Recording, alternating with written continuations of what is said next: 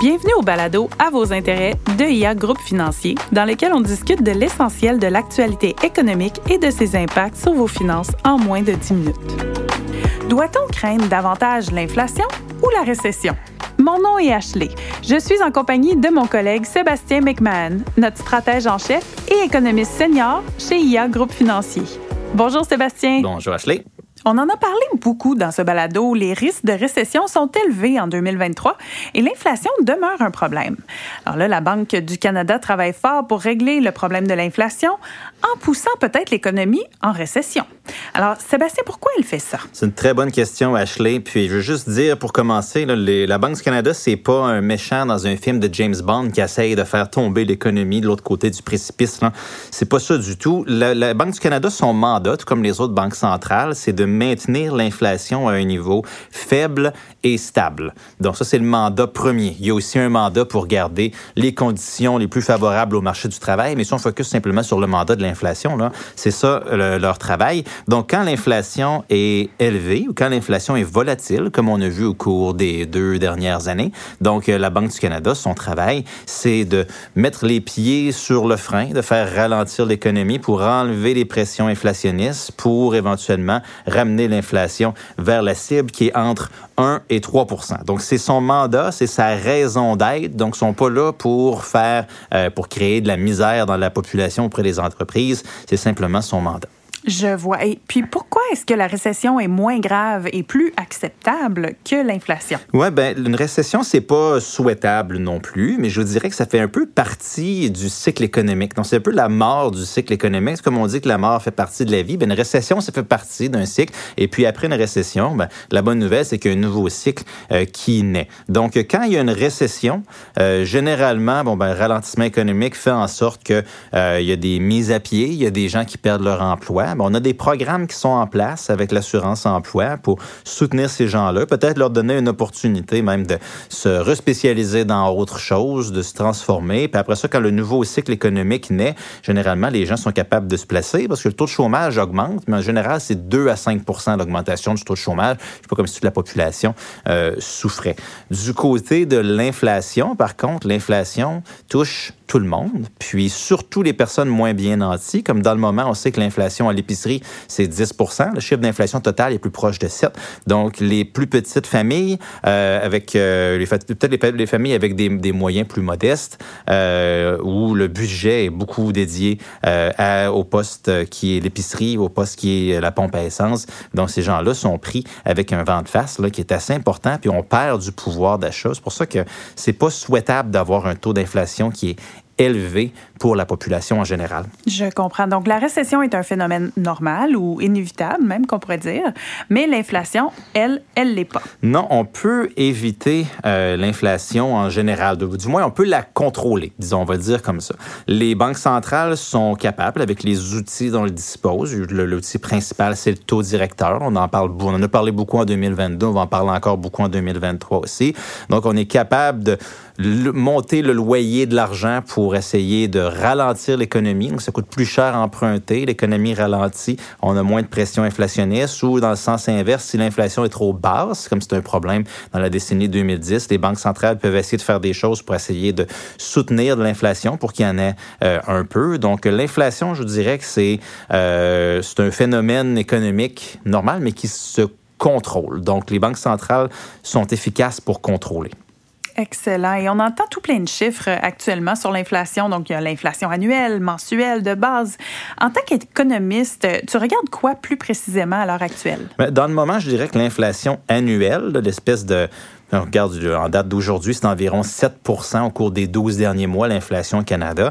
Ça, ça commence à être un peu moins informatif parce que ce qui s'est passé l'an dernier euh, ou à la fin de 2021, début 2022, c'est plus ça qui est si important, c'est plus l'inflation mensuelle. Donc, on regarde la variation des prix mois sur mois. On veut voir est-ce qu'il y a une accélération, une décélération.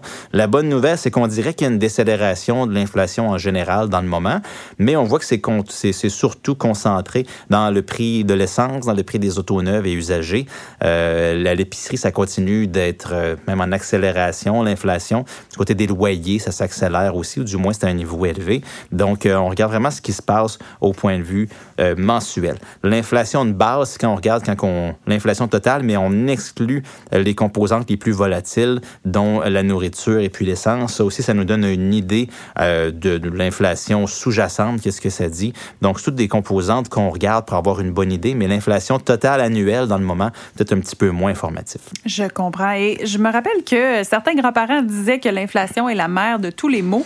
Pourquoi on disait ça? Parce que l'inflation, euh, dans les années 70, dans le début des années 80, était élevée puis était volatile. Puis ça, ça créait des problèmes pour les entreprises, premièrement. Quand l'inflation est élevée puis volatile, c'est difficile pour les entrepreneurs de prévoir devant euh, comment est-ce que les niveaux des prix de leurs intrants, du produit qu'ils vont vendre, vont pouvoir évoluer dans le temps. Donc, est-ce que j'investis maintenant? Est-ce que j'investis en grande quantité ou est-ce que j'attends que l'inflation soit plus basse, sous contrôle, faisant en sorte qu'on retardait les problèmes des projets d'investissement?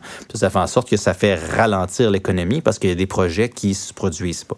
Euh, les entreprises aussi peuvent dire, ben, est-ce qu'on embauche ou on n'embauche pas pour nos projets? Donc, euh, ça fait en sorte que c'est un vent de face pour l'économie. Même chose pour les ménages. Si on veut s'acheter une maison, est-ce qu'on va être capable de se la payer avec l'inflation qui est assez volatile? Puis qui est élevée? Est-ce que notre pouvoir d'achat va être suffisant? Donc, on se rendait compte que d'avoir une inflation qui est plus faible, qui est relativement stable dans le temps, ça vient régler beaucoup de problèmes. Donc, c'était un président américain qui avait dit que l'inflation, c'était l'ennemi euh, public numéro un. Donc, euh, ça vient de là, de cette époque-là, puis la période d'après, où l'inflation était bien contrôlée depuis le milieu, depuis le début des années 90, disons. On voit que c'était une période quand même de prospérité assez, euh, assez importante.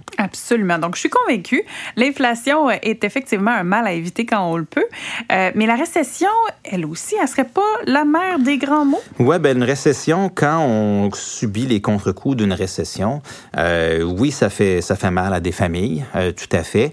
Euh, comme je disais d'entrée de jeu, une récession, c'est un ralentissement économique. Ça vient avec il y a des programmes sociaux, disons, qui sont là pour essayer de nous euh, de, de supporter ceux qui, qui en écopent. Donc, euh, une récession, on veut pas passer par là nécessairement, mais ça fait partie euh, d'un cycle économique, ça fait partie de la vie. Et puis, généralement, on se retrouve avec des taux d'intérêt qui sont plus faibles en récession. Donc, ça peut faire en sorte qu'il y a des projets d'investissement qui deviennent maintenant intéressants à lancer. Donc, il faut juste voir ça comme étant le début d'un nouveau cycle, une récession. Je comprends. Et selon toi, est-ce que ça va bien se terminer, tout ceci? Ben, dans le moment, je pense que oui. Puis, euh, c'est toujours dangereux de s'enregistrer euh, comme économiste, c'est-à-dire se faire des pronostics. Mais euh, quand on regarde le marché du travail canadien, québécois, américain, on voit que on est en pénurie de main d'œuvre assez importante. C'est difficile d'embaucher des gens. Puis disons que la, la barre est haute pour commencer à avoir des mises à pied massives.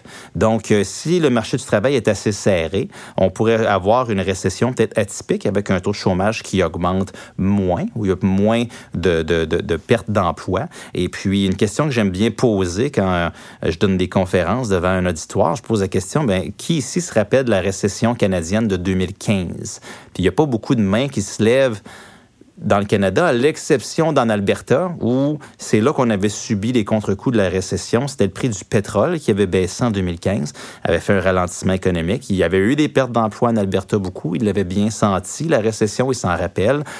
Ailleurs dans le Canada, on l'avait moins euh, ressenti. Donc, une récession qui fait un peu euh, moins mal, euh, c'est quelque chose qu'on est capable de passer à travers, je dirais, si au bout du compte, ça nous permet finalement de ramener l'inflation à la cible. Je comprends. Merci beaucoup, Sébastien. Très intéressant, comme d'habitude.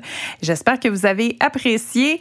Si vous aimez notre balado, n'oubliez pas de partager et de vous abonner. Vous avez aimé cet épisode et vous aimeriez en apprendre davantage sur l'actualité économique? Abonnez-vous à notre balado à vos intérêts, disponible sur toutes les plateformes. Vous pouvez aussi visiter la page Actualité économique sur ia.ca et nous suivre sur les réseaux sociaux.